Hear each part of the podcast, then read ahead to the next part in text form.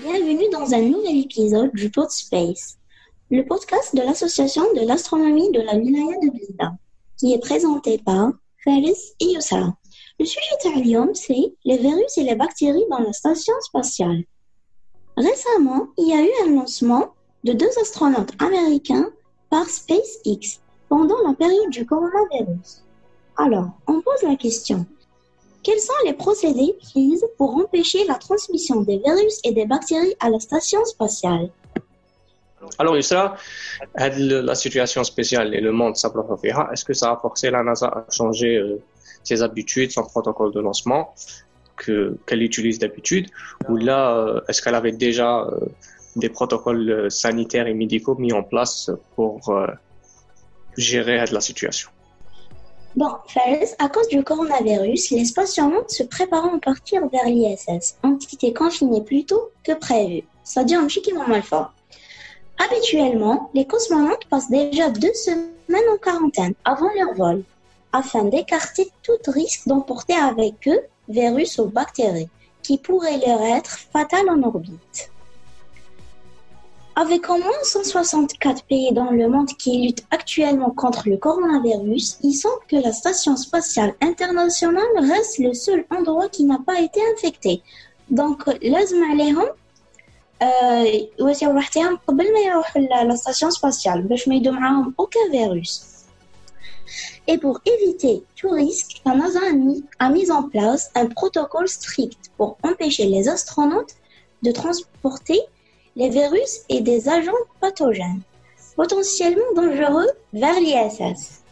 Avant un vol, les équipages sont donc soumis à des batteries d'examens médicaux et sanitaires pour s'assurer qu'ils ne sont pas infectés. Si les résultats sont négatifs, il leur est demandé de limiter les contacts extérieurs, puis d'entrer en quarantaine pendant deux semaines afin de déterminer s'ils ne sont pas en période d'incubation d'une éventuelle maladie. Bon, Fels, est-ce que la NASA a déjà des problèmes avec les virus et les bactéries Alors, tout a commencé avec l'astronaute Wally Schirra, un vétéran des missions Mercury et Gemini qui avait contracté un rhume durant le vol. L'impact du rhume de Wally avait été énorme sur la mission. Il devait se moucher assez régulièrement et éviter qu'il ne transmette son rhume à tous les passagers de la station spatiale. Une maladie en orbite, ça peut être très dérangeant, même si ce n'est qu'un rhume, parce qu'un astronaute a une combinaison pas confortable et difficile à manœuvrer, alors euh, avoir un rhume en plus de ça, ça ne fait que compliquer la mission Taham. C'est ce qui a forcé la NASA à adopter des protocoles très stricts sur la question sanitaire et médicale. En plus d'être mis en quarantaine et sous observation continue, tous les astronautes suivent désormais une formation médicale systématique et ils restent en contact avec des médecins au sol. Comme ça, si un astronaute commence à montrer des symptômes d'une maladie, il peut être traité immédiatement et éviter de transmettre la maladie aux autres. Pour ce qui est des objets qui sont emmenés en orbite, ils sont nettoyés et stérilisés. Néanmoins, il est impossible d'éliminer totalement tous les microbes tout simplement parce que le corps humain euh, a de nombreuses cellules bactériennes en lui. Ça veut dire qu'on ne peut pas tout éliminer, mais on fait le maximum pour minimiser la charge virale ou le contenu de virus et bactéries, que ce soit les êtres humains ou les objets dans l'espace, pour protéger les astronautes au mieux de notre possibilité. Mais malgré les protocoles et les précautions, Kamel, est-ce qu'il y a des virus et des bactéries dans la station spatiale? Alors, malgré toutes les précautions prises, il y a quand même des passagers clandestins sur l'ISS. Il s'agit de bactéries multirésistantes qui ressemblent à celles qu'on retrouve dans les hôpitaux, les transports en commun ou les surfaces de travail.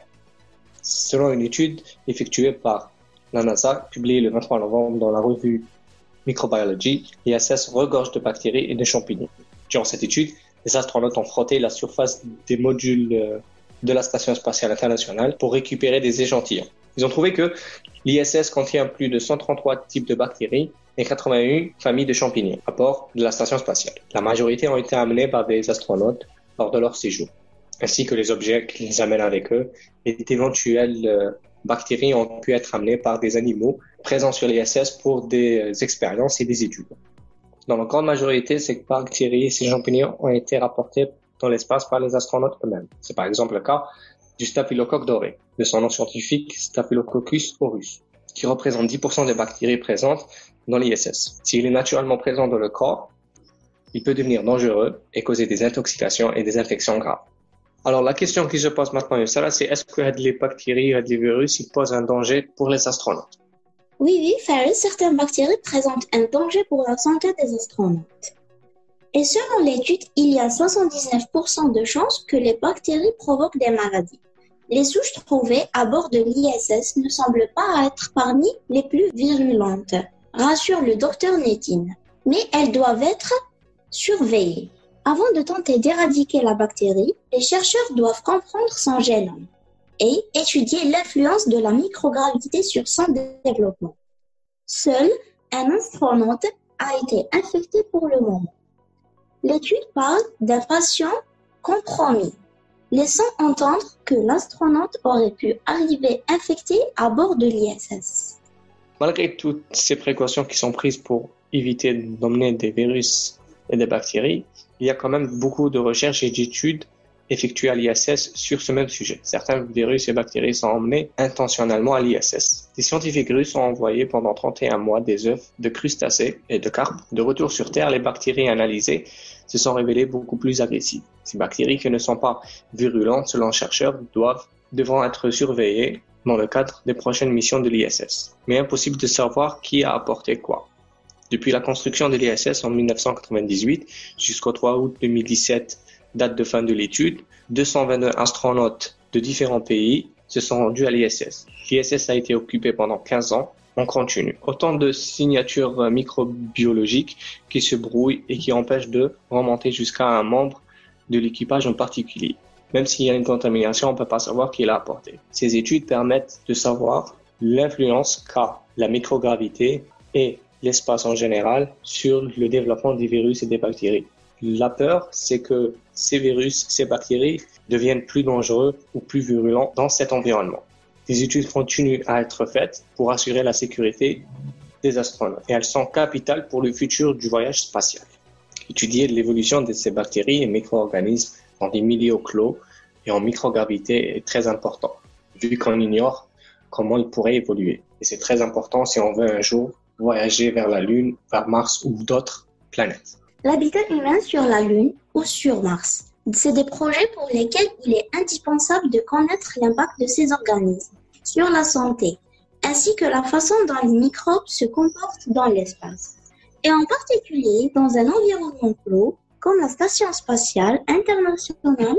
Première observation, le microbiome environnemental de l'ISS ressemble plus à celui de la peau d'un animal qu'à celui d'un sol. Des détails importants, des détails importants pour maintenir la santé des équipes et, et promouvoir des avancées dans les habitations humaines lointaines dans l'espace. Cette étude sur la diversité bactérienne et fongicide de l'ISS apporte un catalogue de ce qui peut être trouvé dans des espaces clos en orbite. Il peut être utilisé par la NASA pour développer des mesures de sécurité destinées à de longs vols ou même à la vie dans l'espace. Un paramètre de temps plus important qu'en raison de la différence de gravité, l'efficacité des médicaments dans l'espace n'a pas encore été prouvée. On a vu que la gestion d'une épidémie comme le coronavirus est très compliquée déjà sur Terre. Alors imaginez à quel point ça devient compliqué dans l'espace quand on est dans des espaces fermés où on ne peut pas vraiment se confiner. L'ISS une petite expérience à petite échelle de la vie dans l'espace. Beaucoup de recherches sont effectuées et l'ISS en elle-même est un grand labo de recherche pour voir l'évolution des humains, des micro-organismes et de leur environnement dans l'espace. Si on veut un jour explorer l'espace, aller sur la Lune, aller sur Mars, voyager entre les planètes, il nous faut acquérir de plus amples connaissances sur ce sujet comprendre comment les bactéries évoluent dans ces environnements, s'ils vont changer ou non, si les médicaments continuent à fonctionner, comment notre corps va s'adapter à cet environnement. C'est un nouveau monde de recherche, il reste beaucoup à apprendre, mais on fait de grands pas. Merci d'avoir écouté cet épisode. On vous dit On vous dit au revoir et à la prochaine. Allez, bye bye.